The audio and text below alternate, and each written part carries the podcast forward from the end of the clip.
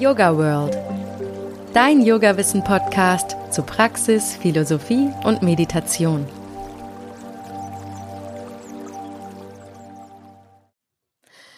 Hallo und herzlich willkommen zum Yoga World Podcast. Heute sprechen wir über Thai Yoga und wollen dabei den Schwerpunkt auf die Arbeit mit Kindern legen. Thai Yoga oder nur Thai Yoga Massage gibt es noch ein paar andere Namen, die zähle ich jetzt nicht alle auf, aber wird oft passives Yoga genannt und ist eine Form der ganzheitlichen energetischen Körperarbeit hm, mit einer gebenden Person und einer empfangenden Person. Ein ganz zentraler Aspekt dieser Praxis ist die Bedeutung der Berührung als kraftvolles Mittel zur Entspannung, Heilung und emotionaler Ausgeglichenheit. Es ist mittlerweile wissenschaftlich erwiesen, dass Berührung die Freisetzung von Oxytocin, dem in Anführungszeichen Bindungshormon, fördern kann. Oxytocin steht mit sozialer Bindung und positiven Emotionen in Verbindung. Und außerdem haben Studien gezeigt, dass Berührung den Cortisolspiegel reduzieren kann. Cortisol kennt ihr bestimmt alle, ein Stresshormon. Also super spannende Hintergründe alles, aber ich freue mich gleich mehr über Thai Yoga zu erfahren und vor allem auch darüber, wie unsere Kids davon profitieren können. Und dazu ist mit mir am Mikro Yogalehrerin und Sozialpädagogin Sandra Walkenhorst. Hallo Sandra, wie schön, dass du wieder dabei bist. Hallo liebe Susanne, ich freue mich wieder mit dir sprechen zu dürfen heute. Ich mich auch. Also, wir haben gerade wieder gesagt, Sandra war ja schon mal hier bei Yoga World und hat mit mir über Yoga Coaching gesprochen. Aber für die, die sie noch nicht kennen, Sandra, magst du dich mal kurz in so zwei, drei Sätzen vorstellen? Ja, du hast ja schon gesagt, äh, mein Name ist Sandra Walkenhorst. Ich bin Diplom-Sozialpädagogin und Yogalehrerin für kleine und große Menschen, außerdem Thai-Yoga-Lehrerin und Autorin diverser Fachbücher. Ja, und mein Steckenpferd ist, ich möchte die Welt ein bisschen besser machen und das vor allen Dingen auch in der Arbeit mit Kindern und Jugendlichen. Das ist ein wunderbarer Ansatz. Ich will auch die Welt besser machen. Verstehen wir uns ja. Ja, deswegen sind wir hier, ne? Was an dieser Stelle dann natürlich noch nennenswert ist, Sandra ist seit dem neuesten auch Teil unserer Yoga World Academy.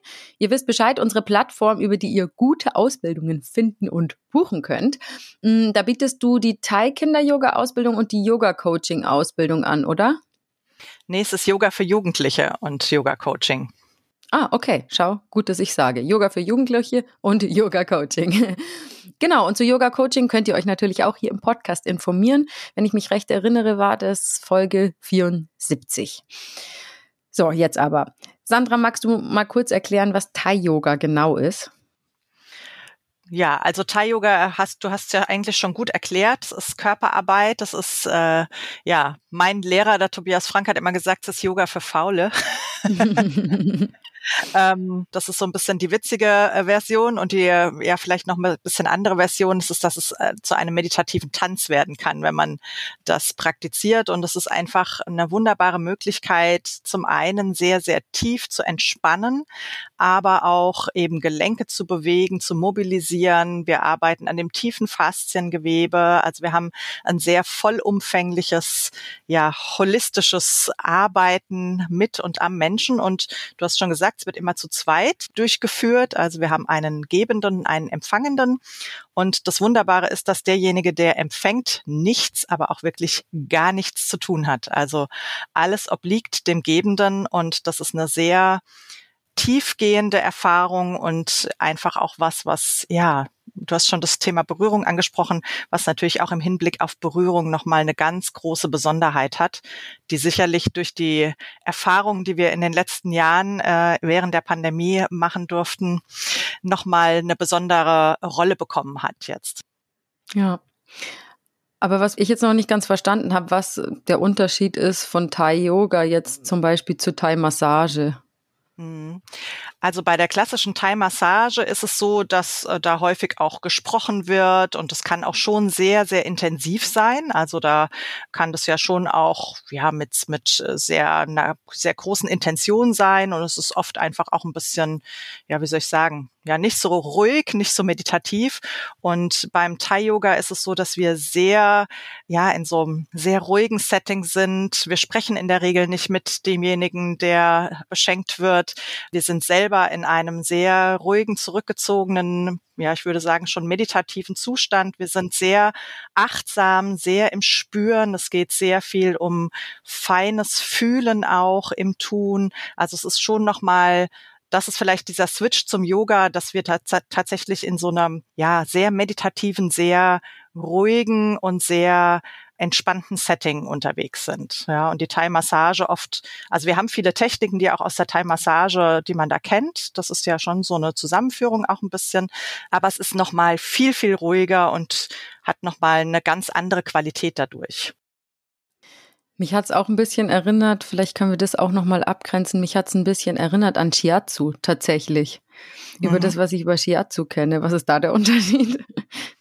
Ja, also es, ich glaube, es ist, es hat schon viele Ähnlichkeiten. Ne? So, also jetzt bin ich natürlich nicht klassisch aus dem Shiatsu und ähm, habe es tatsächlich leider auch noch nie selbst erfahren. Deswegen kann ich es nicht ganz genau definieren, ne? ähm, aber ich weiß, dass äh, wir schon auch Sachen haben, die Parallelen sind. Ne? Also es gibt auch Techniken, die ähnlich sind. Also da wird ja auch an Energiebahnen gearbeitet, ne? Und dementsprechend hat das, glaube ich, schon eine große Ähnlichkeit. Ja? Aber da ich selber im Scherzo nicht unterwegs bin, bevor ich was erzähle, was vielleicht dann mhm. nicht so ist und alle, die Scherzo praktizieren, sagen, Mensch, Sandra, mag ich mich da gar nicht so sehr aus dem Fenster lehnen. Ich finde es immer schwierig, über Dinge zu sprechen, von denen man nicht so viel Ahnung hat und deswegen würde ich das eher nicht wollen.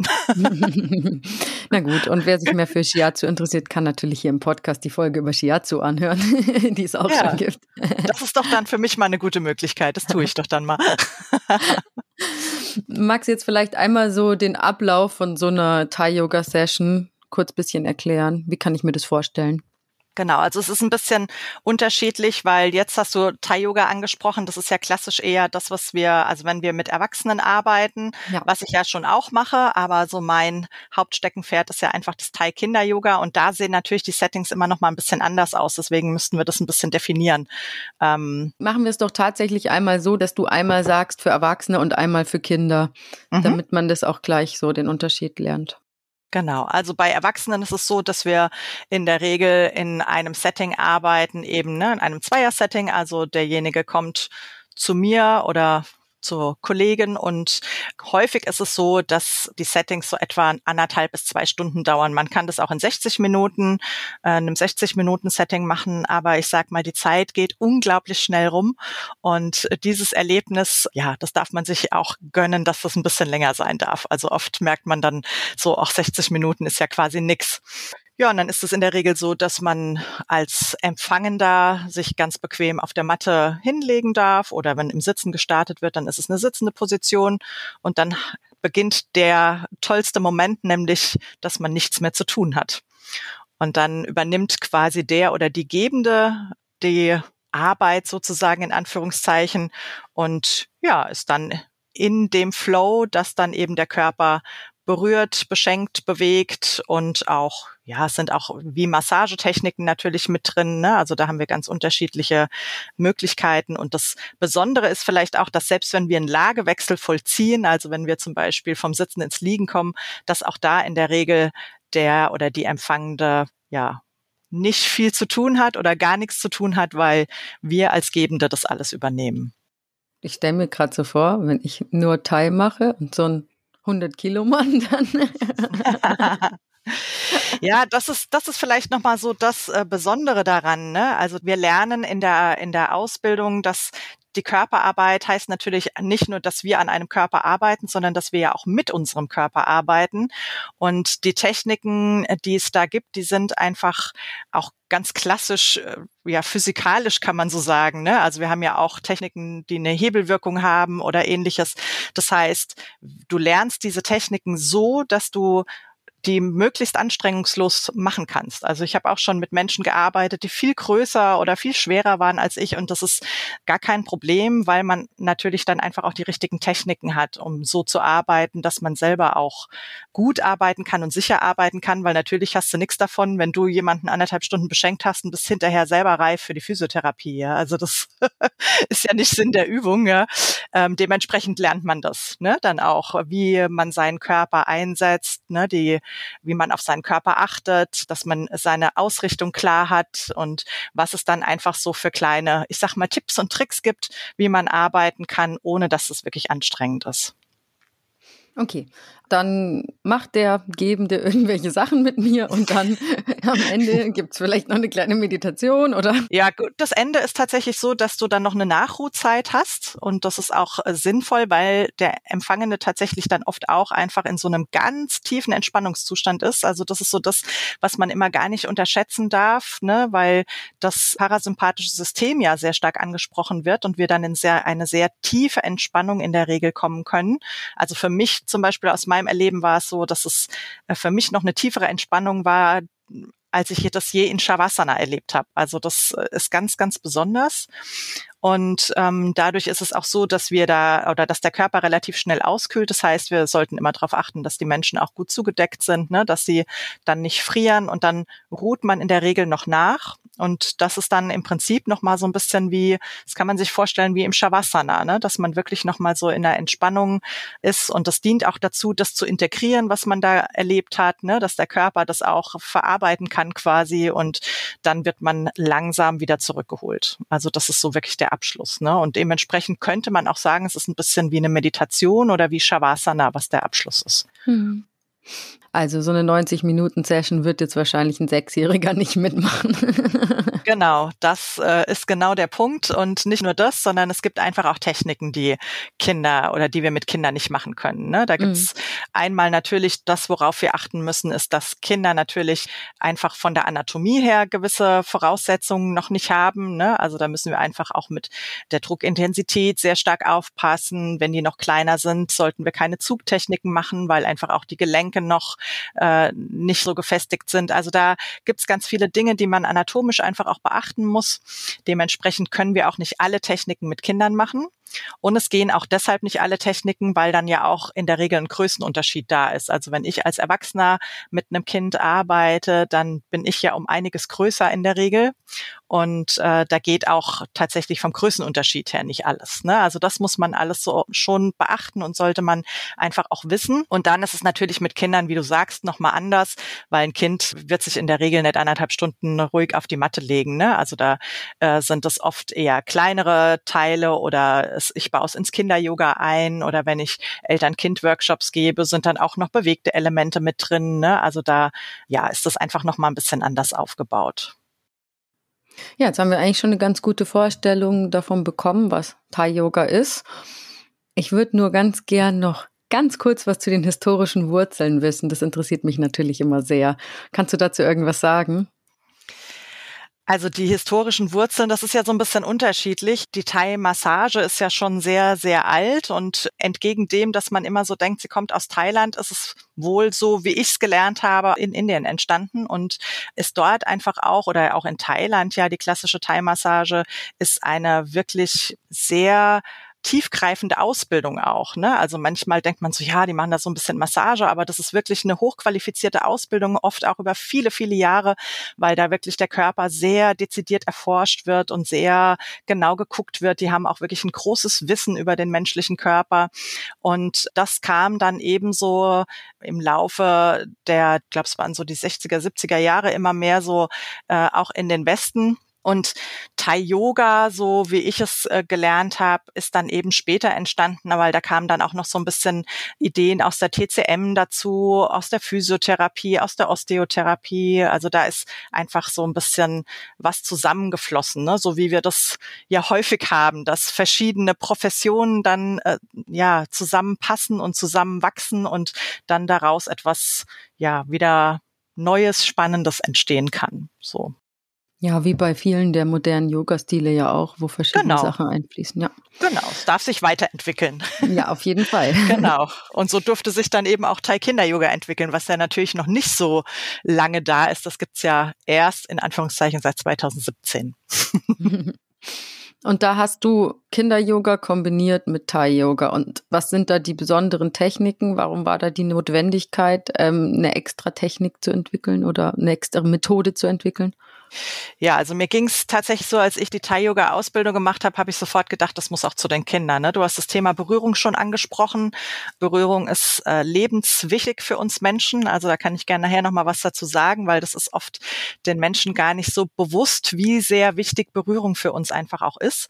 Und als ich die Ausbildung gemacht habe, war mir klar, so das muss auch zu den Kindern. Und ich bin nach Hause gekommen, damals war mein Sohn zwölf und äh, habe dann gesagt, oh, ich würde das gerne gleich wieder ausprobieren. Und äh, sowohl mein Mann als auch mein Sohn fanden das dann ganz toll. Und ich habe gemerkt, wie das auch meinem Sohn gut tut. Und äh, was vielleicht noch dazu kommt, ist, da begann ja gerade so die Pubertät, dass auch das Thai Kinder-Yoga, sag ich mal, Thai Teens Yoga uns auch durch diese Phase sehr stark begleitet hat. Also das war eine große, ein großes Geschenk für mich als Mutter auch, um auch weiter Nähe zu meinem Sohn haben zu können, ne, wo das ja als Teenager nicht mehr so angesagt ist, hier Mutti mit Vollkontakt zu umarmen oder so. Und das war so das eine, dass ich da gemerkt habe, okay, das ist total hilfreich. Und das andere war dann eben, ja, dass ich gedacht habe, es muss zu den Kindern, weil es ein bisschen wie beim Yoga auch, wir haben diese ganzen Fähig und Fertigkeiten, wenn wir auf die Welt kommen und dann verlieren wir das mit der Zeit und irgendwann kommen wir in ein Alter, wo wir denken so, ach ja, hm, das fehlt mir und da könnte ich vielleicht noch mal hingucken und dann holen wir uns das alles mühsam wieder, was wir eigentlich schon hatten. Und meine Idee ist, dass wir das einfach erhalten und dass wir Kinder und Jugendliche darin begleiten und das stärken, was schon da ist. Und so kam die Idee und es war aber klar, dass ich Thai Yoga nicht eins zu eins auf Kinder adaptieren kann. Das wusste ich einfach aus meiner Erfahrung als Kinder-Yoga Yoga-Lehrerin, als Pädagogin.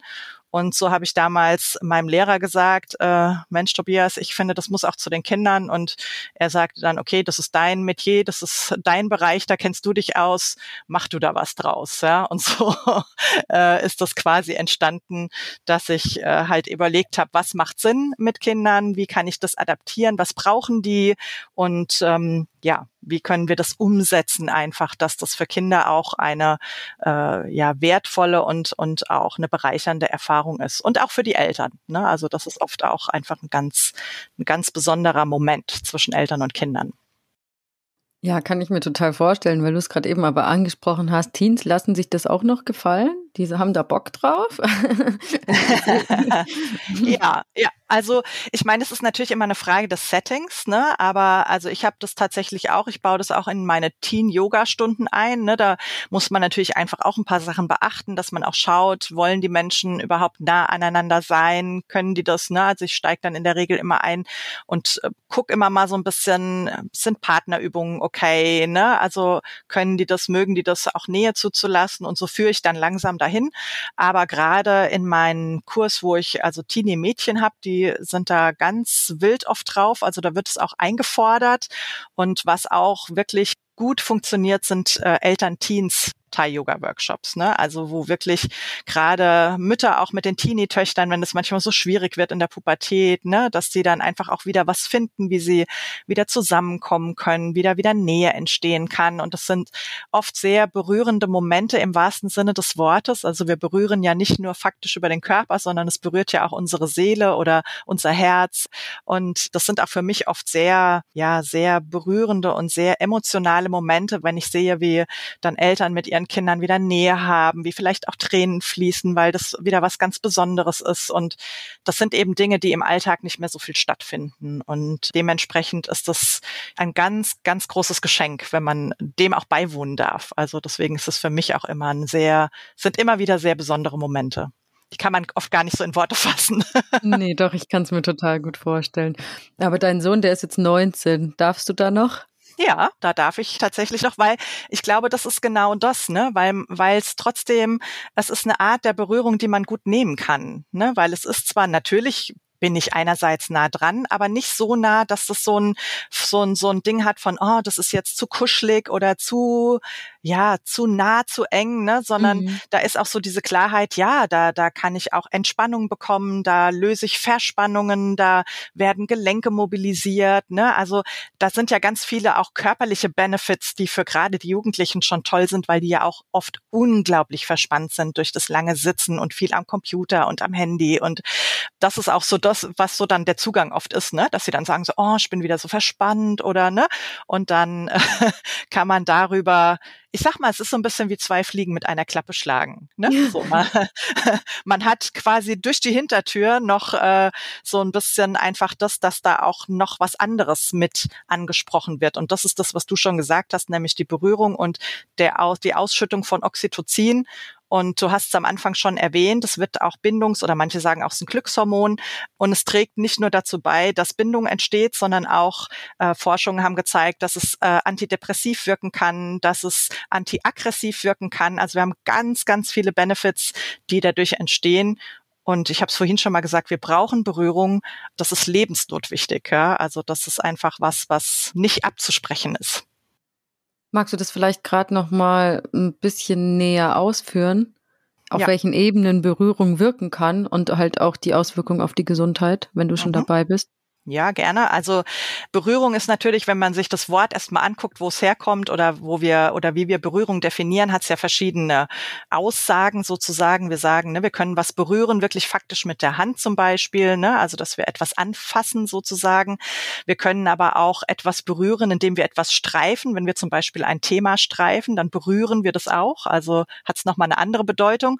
Oder ich kann auch von etwas berührt sein, wenn ich zum Beispiel einen Film schaue und mir kommen die Tränen oder ich muss mitlachen, dann berührt mich das. Ne? Also Berührung findet, und das merken wir schon im Wort und in der Bedeutung des Wortes, findet auf ganz vielen Ebenen statt. Jetzt ist es so, dass die klassische Berührung, ich habe es ja eben schon gesagt, ähm, tatsächlich lebensnotwichtig ist oder ja lebens lebenswichtig ist. Äh, ohne Berührung können wir nicht überleben. Äh, dazu vielleicht, das kann man belegen an einem Experiment oder an mehreren Experimenten, die sehr unschön sind, aber die das äh, nochmal sehr stark verdeutlichen. Und zwar, es gab schon mal einen Pharao, der das auch wissen wollte, ob es eine Ursprache gibt von uns Menschen, ne? also die wir sprechen, wenn wir keinerlei Anregung bekommen. Ne? Und das hat äh, der Stauferkönig, der Friedrich II., der hat das nochmal aufgegriffen im 13. Jahrhundert und er wollte auch wissen, ob das äh, funktioniert, ne? dass die Menschen dann einfach anfangen, irgendeine Sprache zu sprechen, sei es Latein oder was auch immer. Und äh, er hat dann damals eben die Ammen der Babys dazu angehalten, die wirklich nur anzuziehen und zu füttern. Die wurden nicht angesprochen, die wurden nicht berührt, da fand keine Interaktion statt. Und was passiert ist, ist, dass diese Kinder reihenweise gestorben sind. Und das hat man auch später nochmal festgestellt und daraus entstanden ist auch so ein bisschen die Hospitalismusforschung. Das hat man sicherlich auch schon mal gehört, ne, das Wort. Und da wurde schon irgendwie klar, dass wir Menschen auch noch was anderes brauchen. Ne? Also wenn Kinder nicht wirklich auch ähm, Zuwendung bekommen, sei das über Worte, übers äh, wirklich berühren, über ne, Bindung, die da hergestellt wird, dann kann Hospitalismus entstehen. Man nennt das auch Deprivation im Fachjargon sozusagen. Und man weiß heute, dass das Gehirn sich auch anders entwickelt, wenn Kindern das fehlt, wenn Kindern diese Zuneigung fehlt, wenn Kindern diese Berührung fehlt, dieses angesprochen angenommen sein. Ähm, 2020 haben britische Forscher festgestellt, dass tatsächlich Menschen, die da sehr eine Vernachlässigung, sage ich jetzt mal so ganz platt, erfahren haben, dass das Gehirn kleiner ist von diesen Menschen. Also Wahnsinn. da passiert faktisch was in unserem Körper. Ne? Und einfach, damit man das mal versteht, das ist nicht nur so dahingesagt, dass äh, wir Berührung brauchen, sondern das ist wirklich etwas, was, was für uns wichtig ist. Ne? Also du hast es vorhin mit dem Bindungshormon angesprochen. Das ist etwas, was zum Beispiel auch bei der Geburt sofort entsteht. Deswegen kriegen die Mamas die Babys auf den Bauch gelegt. Im besten Fall, ne, wenn das natürlich geht nach der Geburt, wenn alles okay ist. Und dann wird sofort dieses Hormon ausgeschüttet, Oxytocin. Und das setzt auch den Stillprozess in Gang. Also das heißt, dass der Milcheinschuss stattfinden kann und so. Ne? Also das hat ganz, ganz umfängliche, ist ganz umfänglich, was da passiert. Ja? Und ähm, wir brauchen einfach diese Berührung auch, um uns selbst sicher zu sein, dass wir wissen, wir sind da, uns gibt's, ja. Also das sind ganz viele Faktoren, wo wir heute wissen, dass es auch für die psychische Gesundheit unglaublich wichtig ist. Es stärkt das Immunsystem, wenn wir ausreichend Berührung haben. Und ja, so ist es einfach ein, ein Wunderwerk von uns Menschen. Vielleicht noch so, das ist übrigens auch der erste Sinn, der entsteht im Mutterleib. Ne? Also der taktile Sinn ist der erste Sinn, der entsteht und ist auch der einzige Sinn in deinem Leben, der nie schlechter wird. Also mhm. dein Sehen, ne, wir beide sehen jetzt die Zuschauer nicht, aber wir beide sind Brillenträgerinnen. ja, also das Sehen kann sich verschlechtern, das Hören, das Schmecken, das Riechen, auch diese Sinne kannst du selber ausschalten. Ne? Du kannst dir die Augen zuhalten, die Nase, den Mund, die Ohren, Pratyahara, das Zurückziehen der Sinne, was wir aus dem Yoga kennen. Deinen taktilen Sinn kannst du nicht ausschalten. Das geht nicht. Und der wird auch nicht schlechter. Das heißt, der ist ein Leben lang immer da. Es gibt nur ganz, ganz wenige Erkrankungen, wo äh, der taktile Sinn beeinträchtigt ist oder nicht mehr vorhanden ist. Das heißt, das ist äh, macht auch schon mal deutlich, wie wichtig das ist. Ja, also was das für eine Besonderheit von uns Menschen ist. Und wenn du dir überlegst, jetzt so ein Erwachsener wie wir beide, unsere Haut hat, wenn wir die auseinander, das wollen wir uns jetzt nicht bildlich so vorstellen, aber wenn wir uns die so in ihrer Gänze vorstellen würden, sind es etwa zwei Quadratmeter und die wirkt, wiegt etwa fünf Kilogramm. Also da kann man sich schon vorstellen, wie viel Fläche da vorhanden ist, die man irgendwie ja gut beschenken dürfte. Ja, ah, also Berührung, jetzt dieser eine Aspekt finde ich super interessant, aber was mir jetzt eben noch kam, es ist ja stressabbauend. Thai Yoga haben wir gelernt, Cortisol. Sind Kinder gestresst? Mm, ja. Das ist meine Frage. Verstehst ja. du, woher das kommt, warum ich das ja. frage? Ja. Meiner Meinung nach spielen die den ganzen Tag. Warum sind die gestresst? ja, das wäre schön, wenn sie den ganzen Tag spielen würden, aber dem ist leider ja häufig nicht mehr so. Ähm, natürlich. Ja, dargestellt. Ja, ja. ja, ja, aber tatsächlich hat man das lange gedacht, dass Kinder nicht gestresst sind. Aber es gibt auch dazu schon einiges an Forschung und es gibt auch das, was man heutzutage den Early Life Stress nennt, also wie es schon im Wort ist, ne, den frühen Lebensstress. Und man weiß zum Beispiel heute, das hat eine niederländische Forschung gezeigt, dass besonders in den Hirnentwicklungsphasen der ersten Lebensjahre, also erstes, zweites Lebensjahr und dann nochmal in der Pubertät, unser Gehirn besonders sensitiv auf Stress reagiert.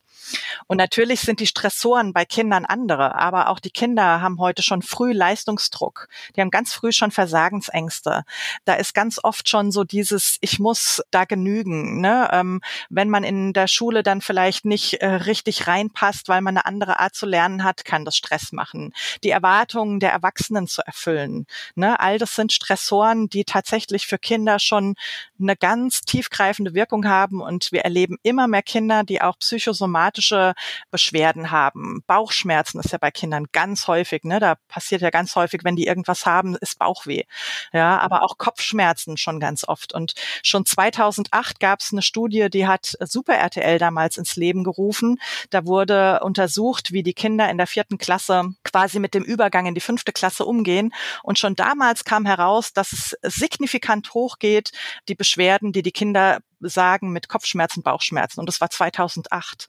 Jetzt sind wir ja schon 15, äh, 15 Jahre weiter, hatten dazu noch eine Pandemie, die auch nochmal ein Stressor war ganz ohne Zweifel für uns alle, aber auch für die Kinder und die Jugendlichen.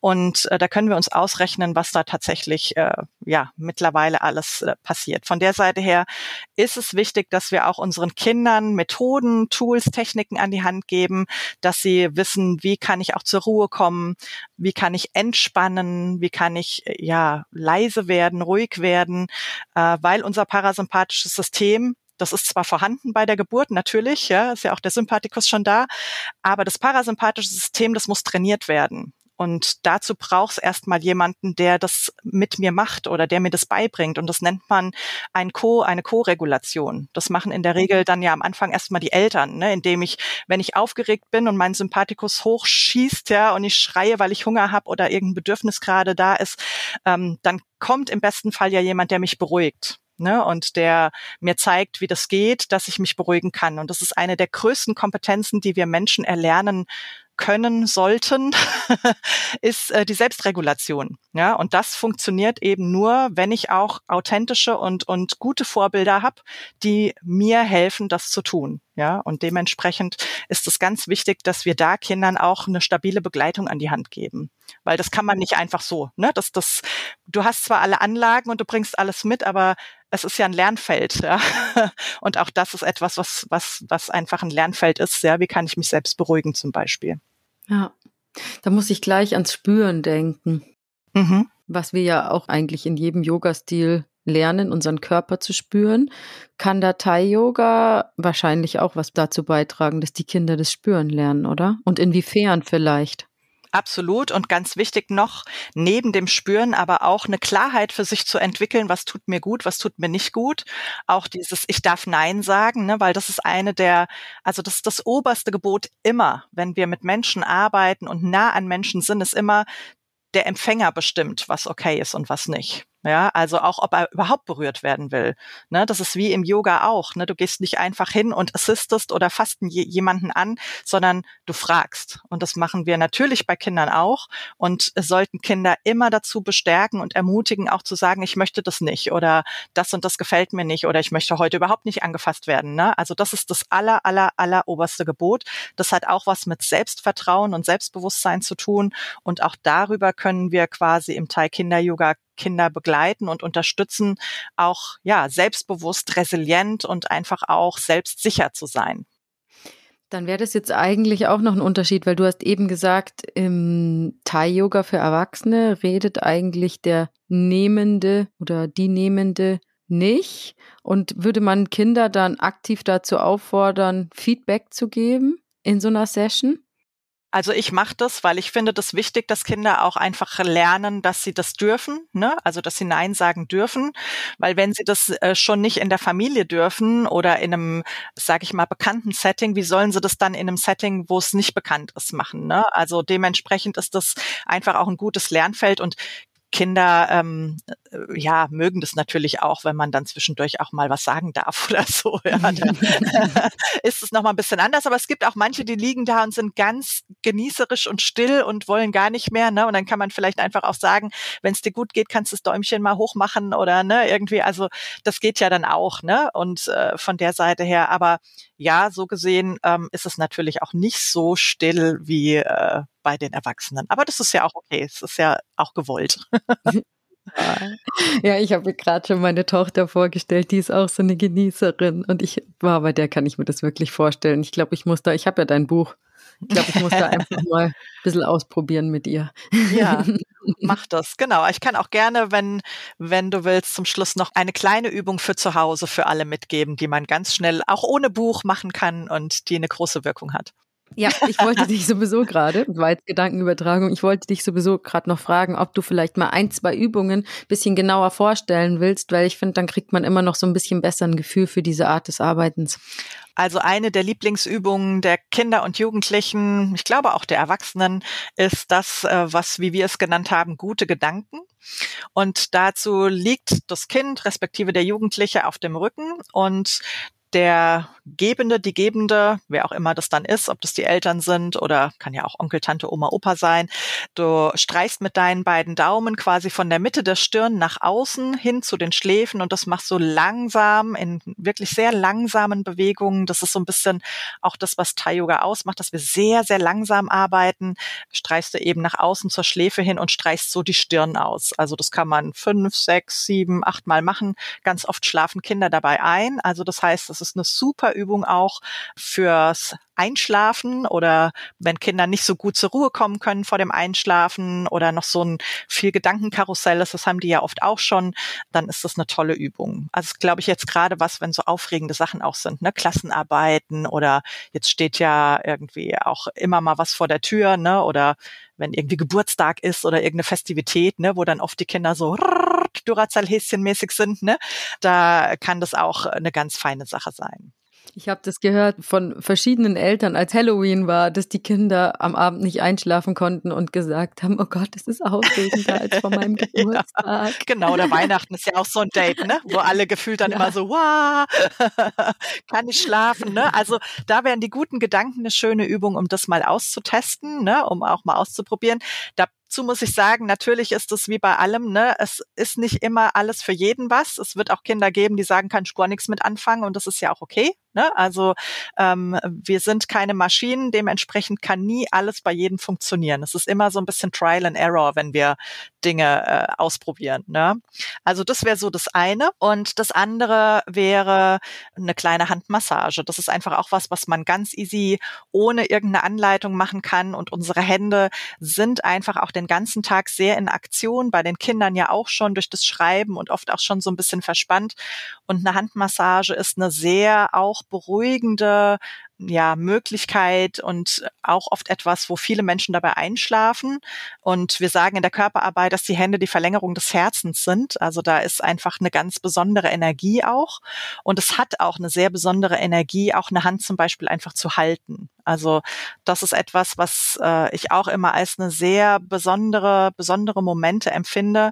Und einfach nochmal so als kleiner Tipp, möglichst langsam. Also je langsamer du arbeitest, je langsamer du ne, streichst oder äh, massierst, desto beruhigender wirkt es. Also desto mehr geht es auf unseren, unser parasympathisches System.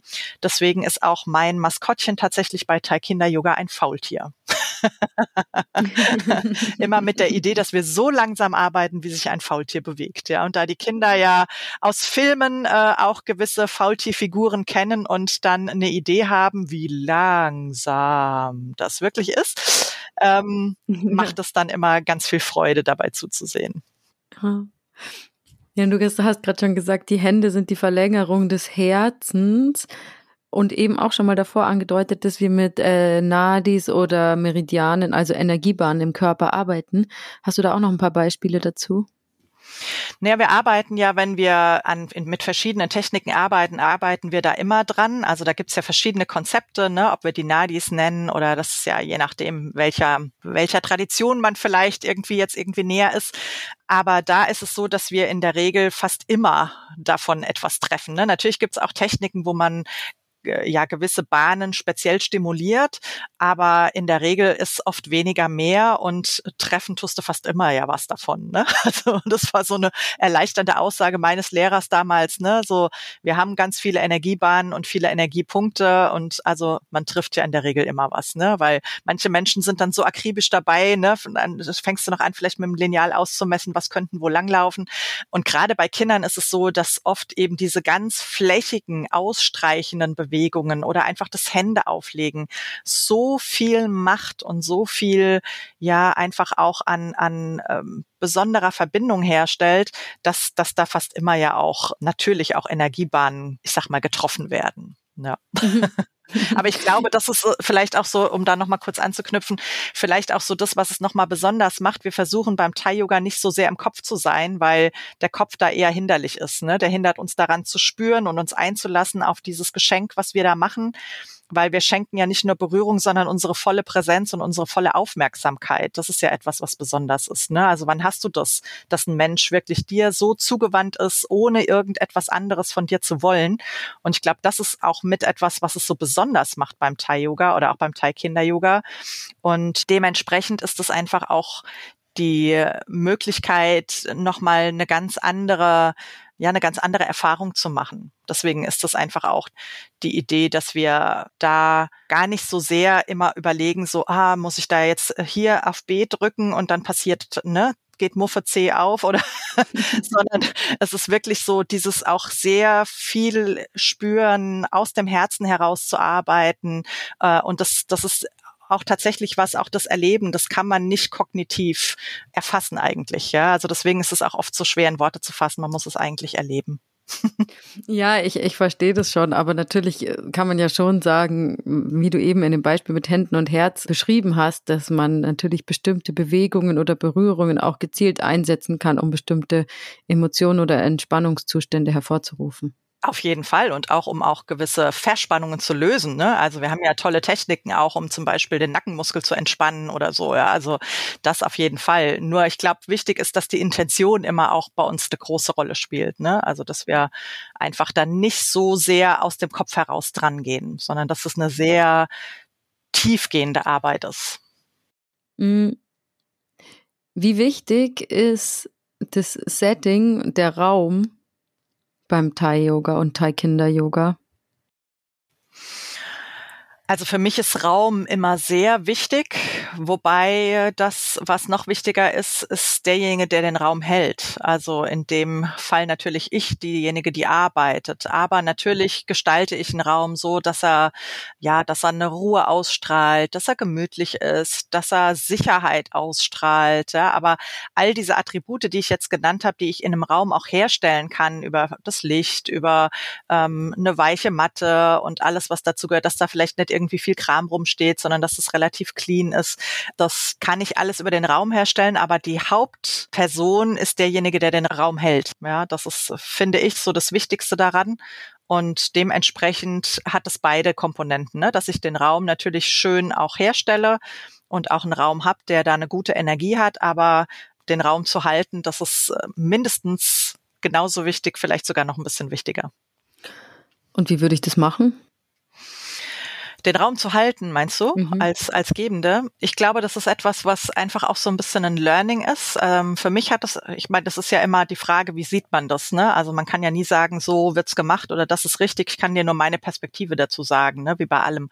Meine Idee von Raum halten ist, dass ich auf jeden Fall den Menschen äh, sehen will, wahrnehmen will in seiner Einzigartigkeit und auch äh, im besten Fall vielleicht kriege ich auch so ein bisschen eine Idee, was die Besonderheiten dieses Menschen sind und dann ihn aber oder sie aber auch so sein zu lassen, wie er oder sie gerade ist. Also ich habe keine Anforderungen an den Menschen, ich habe keine Idee, was er oder sie tun soll, sondern ich lasse mich da ganz drauf ein und es ist auch alles okay, was dann da passiert. Also wenn da jetzt jemand sagt, nee, das möchte ich nicht, dann ist es kein Affront an mich, sondern sondern dann kann ich das halten. Oder wenn jemand vielleicht einfach auch gerade ähm, ja Emotionen spürt, die die da vielleicht auch passiert, das wie im Yoga auch, dann kann ich das halten. Also dann fange ich nicht an, das irgendwie wegmachen zu wollen oder äh, ne, spring sofort hin und und will das irgendwie gut machen oder so, sondern ich kann das halten, ich kann das aushalten und ich kann diesen Menschen auch darin bestärken, dass das alles okay ist, so wie es jetzt ist. Ja. Also das ist für mich so die Hauptidee des Raumhaltens, ja, dass ich einfach sein darf. Und das ist etwas, was eine, ja, was etwas ist, was wir heutzutage sehr ich würde sagen, sehr selten in unserem Leben erleben, dass wir einfach sein dürfen, wie wir sind, weil wir oft eher dazu angehalten sind, den Anforderungen anderer zu entsprechen oder auch in einer gewissen Art und Weise sein zu wollen oder zu müssen, weil wir denken, dass das so von uns erwartet wird. Und das ist das krasse Gegenteil von dem, was da beim Thai Kinder-Yoga, Thai-Yoga, Thai-Teens-Yoga auf der Matte passiert. Ah, oh, schön. Love it. Ja, bei mir spielt da auch immer noch dieser Aspekt der Hingabe eine große Rolle für mich ja. persönlich in dem Zusammenhang. Ja. Genau, das ist ein wesentlicher Teil. Also wir ja. haben eben diese, ne, wir geben uns hin, wir spüren, aber wir haben auch eine Klarheit darüber, was wir tun. Das ist auch ganz wichtig, ne, weil Thema Berührung bei Kindern ist auch ein Thema, was, ja, wir haben auch Berührungsverbote in manchen Einrichtungen. Also da muss man hingucken, ne. Das ist äh, einfach ganz wichtig und deswegen ist auch Klarheit da ein ganz wichtiger Faktor. Aber natürlich auch die Hingabe, wie du sagst. Äh, Hingabe zum Tun, denke ich, ist in allem, was wir tun, ein, ein wichtiger und auch ein freudvoller Faktor, weil dann wird's in der Regel auch gut. Aber du hast es gerade auch schon so ein bisschen angedeutet, es gibt Don'ts. Das fände ich noch wichtig zu erwähnen. Welche Don'ts gibt's im Thai-Kinder-Yoga? Also das allergrößte Don't ist, einfach jemanden anzufassen, ohne zu fragen. Das ist äh, für mich immer das aller, allergrößte Don't. Und dann ist es ganz wichtig, dass wir einfach auch beachten, äh, ne, wie ist die Anatomie der Kinder. Also das kann ich gar nicht so alles in der Kürze aufführen, weil es sind ein paar Dinge, die man einfach auch äh, ja sich anschauen muss. Ne? Also da habe ich im Buch auch extra noch mal ein Kapitel dazu geschrieben, worauf man so ein bisschen achten sollte. Ein Don't wäre zum Beispiel äh, ja bei bei jüngeren Kindern äh, Zugtechniken zu machen, ne? einfach aufgrund der Gelenke-Instabilität. Ja, gerade bei Kindergartenkindern ist der Ellenbogen ja auch oder die Schulter sehr sensibel, ne? Und man will ja nicht da Luxationen oder so etwas hervorrufen. Also das ist auf jeden Fall ein Don't. Ähm, so wie ich Thai Kinder Yoga entwickelt habe und wie es auch in meinem Buch beschrieben beschrieben ist und wie ich es auch ausbilde, ist es in der Regel so ab Grundschulalter. Ne? Das ist so das Alter, mit, mit dem wir anfangen können, auch mit Techniken zu arbeiten. Und dann ist immer ein Don't auch äh, Erwartungen an den Mensch zu haben. Ne? Also so, ne, so ein Satz wie, ja, jetzt lass doch mal locker oder entspann dich mal, wäre für mich auch ein Don't. Ja, weil das ist, äh, ja, ist absolut nicht hilfreich. Also auch bei Erwachsenen, ne? Also auch wenn du Erwachsenen sagst, so jetzt entspann dich doch mal. Ja, wenn ich mich entspannen könnte, würde ich es wahrscheinlich tun, ne? Also muss ich irgendwas anderes finden, wie ich vielleicht den Geist so, ja, ich sag mal, ablenken kann oder den Türsteher, der da noch steht, der vielleicht sagt so, nein, nein, nein, du darfst dich noch nicht entspannen, dass ich den so ablenken kann, dass Entspannung möglich wird. Ne? Also ja. das ist dann mein Job, würde ich sagen, als Lehrerin. Hast du vielleicht zum Abschluss noch eine Geschichte für uns, die dich mal im Zusammenhang mit deiner Arbeit halt in Bezug auf Thai Kinder Yoga besonders berührt hat? Ja, die habe ich tatsächlich. Also ich habe viele Geschichten, die mich sehr berührt haben. äh, habe schon gedacht, eigentlich müsste ich dazu auch mal ein Buch schreiben, die berührendsten Geschichten. Aber einige. Was Heulmomente. ja, oh, da gibt's viele. Ach Gott, das würde, ein dicke, das würde ein dickes Buch werden, nicht nur bei Thai Yoga. Oh Gott, das klingt jetzt so, als wäre ich total die Heulsuse, aber ähm, Nein, nochmal zurück. ähm, ja, es gibt tatsächlich eine, eine besondere, besonders berührende Geschichte. Und zwar hat mich vor einigen Jahren, ich glaube, es war 2019 oder Anfang 2020, hat mich eine Frau angeschrieben und hat mir geschrieben, dass äh, sie mein Buch Thai Kinder-Yoga in der Bibliothek entdeckt hat und hat am Anfang gedacht, ach, noch ein Kinder-Yoga-Buch, naja, ob man das haben muss, ne? Und hat dann aber trotzdem mal reingeguckt und war irgendwie fasziniert und hat sich's ausgeliehen, hat es mit nach Hause genommen. Und dann hat sie das mit ihrem Sohn äh, ausprobiert und war dann total geflasht. Dazu muss man wissen, dass der Sohn einen Hirntumor hatte und äh, schon auch Operationen hinter sich hatte und auch eingeschränkt war. Also da einfach auch ne, was körperliche Einschränkungen hatte, im Rollstuhl saß. Und natürlich, wenn ein Kind sowas erlebt hat, ich glaube, der war damals neun, dann ist auch natürlich Berührung etwas geworden oder der Körper etwas äh, oder hat Erfahrungen gemacht, die nicht immer unbedingt positiv besetzt sind, gerade im Krankenhaus. Ne? Da passieren ja oft Dinge, man bekommt eher Weh gemacht und das ist nicht schön. Und und sie hat gesagt, dass das, jetzt muss ich selber wieder ein bisschen, weil mich das immer wieder so berührt, dass es so ein ähm, so ein besonderer Moment war, dass sie wieder mit ihrem Sohn sowas erleben konnte und er sich wieder so erleben konnte, dass das einfach, also ja, für sie so unbeschreiblich war und sie war so dankbar und hat mir das da geschrieben und ich habe da gesessen und ich habe das wirklich aufgemacht und mir sind die Tränen gelaufen, weil ich das so ja, das war einfach, ich kann es gar nicht so richtig in Worte fassen. Und ähm, dann habe ich ihr zurückgeschrieben und habe ihr das Buch geschenkt, habe ge gesagt, ich würde dir das Buch gern schenken. Und ähm, mhm. sie hat dann auch die Ausbildung bei mir gemacht und äh, hat dann da einfach auch im Verein mit mit Eltern krebskranker Kinder das auch da so ein bisschen mit hingebracht. Und das ist einfach so was, äh, was Besonderes ist. Und der Junge, der äh, hat dann eben auch, ist auch der Namenspate meines äh, Maskottchens, dem Faultier, der heißt Paco. Den quasi durfte er damals auch taufen. Also wir haben uns dann irgendwann auch mal kennengelernt, auch in mhm. Live. Also ich habe auch den Jungen kennengelernt und das ist einfach ganz bezaubernd. Und ja, der hat auch ganz tolle Fortschritte gemacht, läuft mittlerweile wieder und also ganz, ganz zauberhaft. Und wenn sowas dann passiert, ja, wenn da einfach solche besonderen Momente passieren dürfen, dann ist das einfach das größte Geschenk. Ja? Und wenn da einfach Eltern wieder einen Zugang zu ihren Kindern finden oder wenn Kinder auch sich da wieder anders erleben dürfen, dann ähm, dann weiß ich, warum ich das alles mache und warum ich manchmal irgendwie zwölf Stunden Tage habe und warum ich immer wieder da dran bleib, irgendwie, dass, dass wir was verändern müssen für unsere Kinder und Jugendlichen, weil, weil ich weiß, dass es sich lohnt für jeden Einzelnen.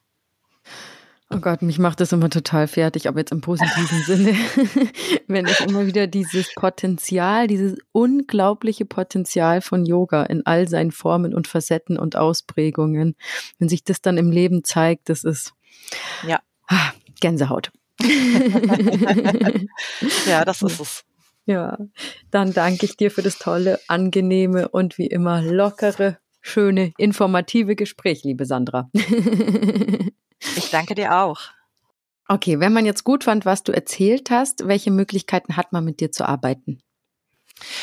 Ja, man kann natürlich äh, die Aus- und Weiterbildung mit mir zusammen machen. Also Thai Kinder-Yoga gibt's ja auch als Ausbildung und ähm, das Buch gibt's dazu. Also man kann meine Bücher kaufen und kann, kann lesen. Man kann natürlich auch mit mir in Kontakt treten. Also ich coache und begleite auch Menschen oder wenn man Synergien entdeckt, dann unterstütze ich auch gerne Menschen äh, im Tun, ja, wenn ich das kann, wenn ich da unterstützen kann. Also da gibt's ganz, ganz viele Möglichkeiten und wenn es da irgendeine Idee gibt, auch an die ich vielleicht noch nicht gedacht habe, dann immer trotzdem gerne einfach melden. Ich bin da ganz offen und freue mich immer über ja, Kooperationen, Synergien, Vernetzen und einfach miteinander, weil alleine ist es nichts. Also es ist immer schöner, wenn wir in Gemeinschaft sind. Auf jeden Fall. Und was ich dazu natürlich noch sagen kann, ihr da draußen schaut doch gerne auf yogaworld.de slash Academy vorbei und checkt mal Sandras Ausbildungen bei uns aus und kauft euch auch ein Yoga World Journal. Aber vor allem freue ich mich, wenn euch der Yoga World Podcast gefällt und ihr mich unterstützt, indem ihr bewertet, liked, teilt, abonniert und kommentiert. Und erreichen könnt ihr mich wie immer unter podcast.yogaworld.de und via Instagram. Da heiße ich Yogasahne und ich freue mich, wenn ihr mir folgt und wir uns austauschen. Und natürlich freue ich mich über Themenvorschläge. Könnt gern mal sagen, was ihr euch wünscht, was ich so als nächstes im Podcast besprechen soll. Dann bis zum nächsten Mal bei Yoga World. Eure Susanne. Der Yoga World Podcast. Jeden Sonntag eine neue Folge von und mit Susanne Moors auf yogaworld.de.